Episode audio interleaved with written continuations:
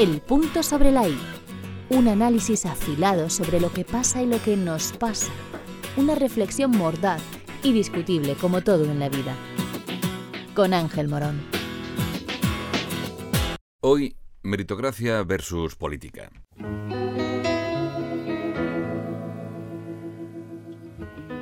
Triunfar en la vida, ¿qué significa eso? ¿Ganar mucho dinero? ¿Gozar de notoriedad pública? ¿Tal vez disfrutar del hedonismo más absoluto? O quizá vivir rodeado de personas que quieres y que también te quieren. Bueno, no hay una respuesta simple. Y es que la vida de cada ser humano no tiene un propósito determinado. Somos el resultado del azar, ni más ni menos. Vivimos de casualidad, gracias a una suerte completamente aleatoria. La gracia de todo esto es que somos racionales y esa racionalidad nos otorga conciencia sobre nuestra propia existencia, sobre nuestra propia vida. Cada uno es rey en su tablero. Es el soberano hacedor de su destino, de su proyecto de vida con arreglo a sus expectativas. La vida es un suspiro y cuando vienes a darte cuenta, ya has consumido buena parte del regalo. Da un poco de vértigo, es verdad, tener la certeza de que la mirada hacia atrás tiene ya más recorrido que la que se dirige al futuro. Ya hay un gran trecho del camino disfrutado, experimentado, sufrido, vivido en suma. Muy posiblemente han pasado los años más explosivos, los tiempos de experimentar sin temor a equivocarte porque claro, aún queda mucho por delante. La retrospectiva siempre es ilustrativa. Someter a examen lo vivido hasta llegar al presente tiene su interés, porque ese trayecto, con sus empinadas cuestas, sus idas y venidas, sus tropiezos, sus curvas, es el que te ha llevado hasta donde estás hoy. Comencé a trabajar, aunque básicamente fuera un hobby, a mis tiernos 16 años, a finales de los ya lejanos años 80 del siglo pasado, en una emisora de radio local de mi ciudad. Inicié mi contacto con la comunicación. En realidad empecé a jugar con el micrófono presentando canciones. Nunca pude imaginar entonces todo lo que vendría después. El inicio temprano de mis colaboraciones en la radio me supuso responsabilidad, esfuerzo, compromiso, valores que conviene practicar lo antes posible, porque es la manera más eficaz de saber que en la aventura de la vida hay que trabajar en el más amplio sentido de la palabra para conseguir lo que te propongas. Aunque la frustración ante los objetivos no alcanzados forma parte del juego también, es evidente. Bienvenido a la realidad, ¿no? Quienes venden aquello de que todo es posible, solo hace falta desearlo, no son más que charlatanes de feria, simples vendehumos. La suerte es la sempiterna compañera de viaje y la aventura de vivir. Pero yo creo en la buena suerte, aquella que se puede disfrutar propiciando uno mismo las circunstancias que pueden favorecer el resultado perseguido. Como decía Picasso, que la inspiración me pille trabajando. La actitud tiene mucho que ver para alcanzar un objetivo.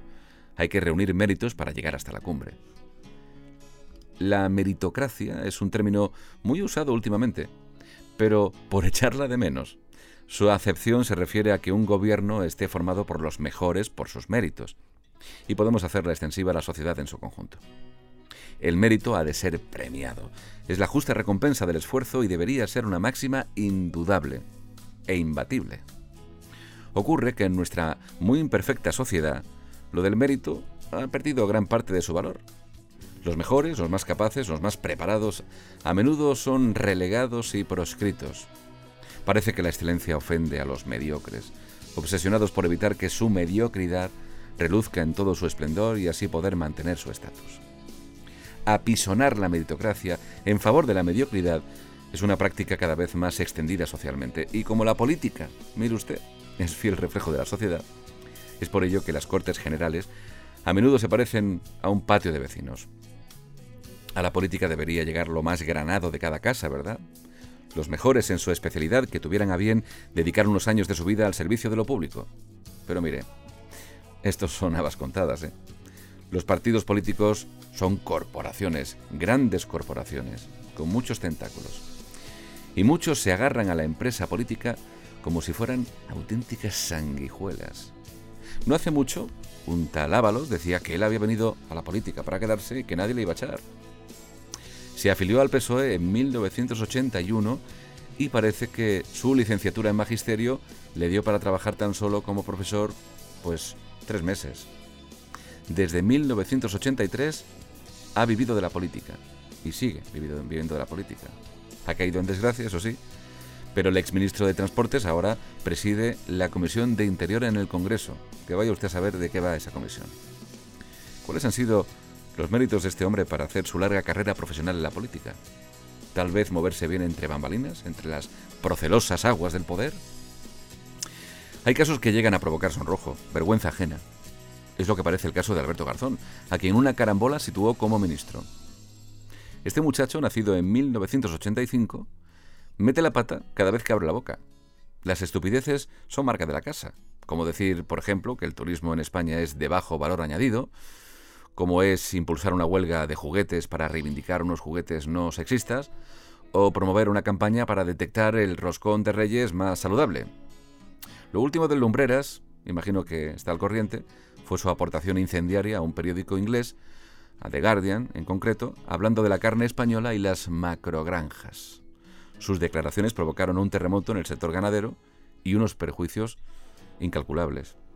No se puede hablar a la ligera sin calcular el calado de lo que se dice.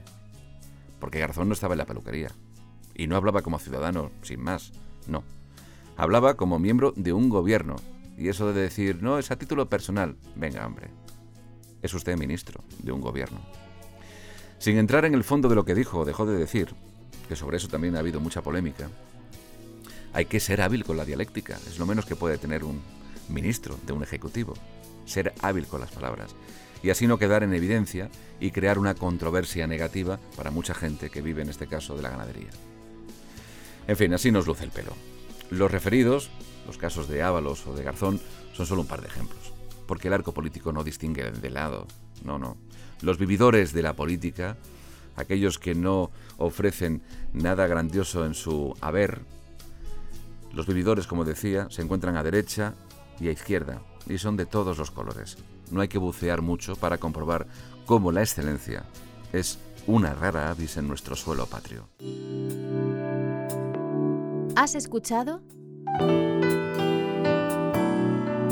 El punto sobre la I. El podcast de Ángel Morón.